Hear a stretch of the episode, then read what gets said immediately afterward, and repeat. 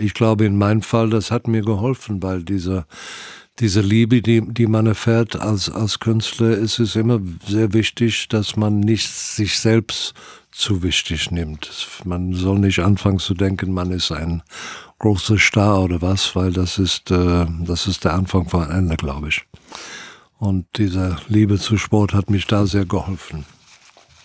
Ja, ich glaube, man muss, äh, man muss sich immer wieder fragen, warum man das eigentlich macht. Also, wie du halt sagst, macht man es ähm, nur, weil man den Applaus möchte? Oder gibt es noch andere Beweggründe, die in einem selber stecken? Und ich glaube, wenn, wenn die immer noch da sind, dann, ähm, dann lohnt es sich auch immer, Kunst zu machen.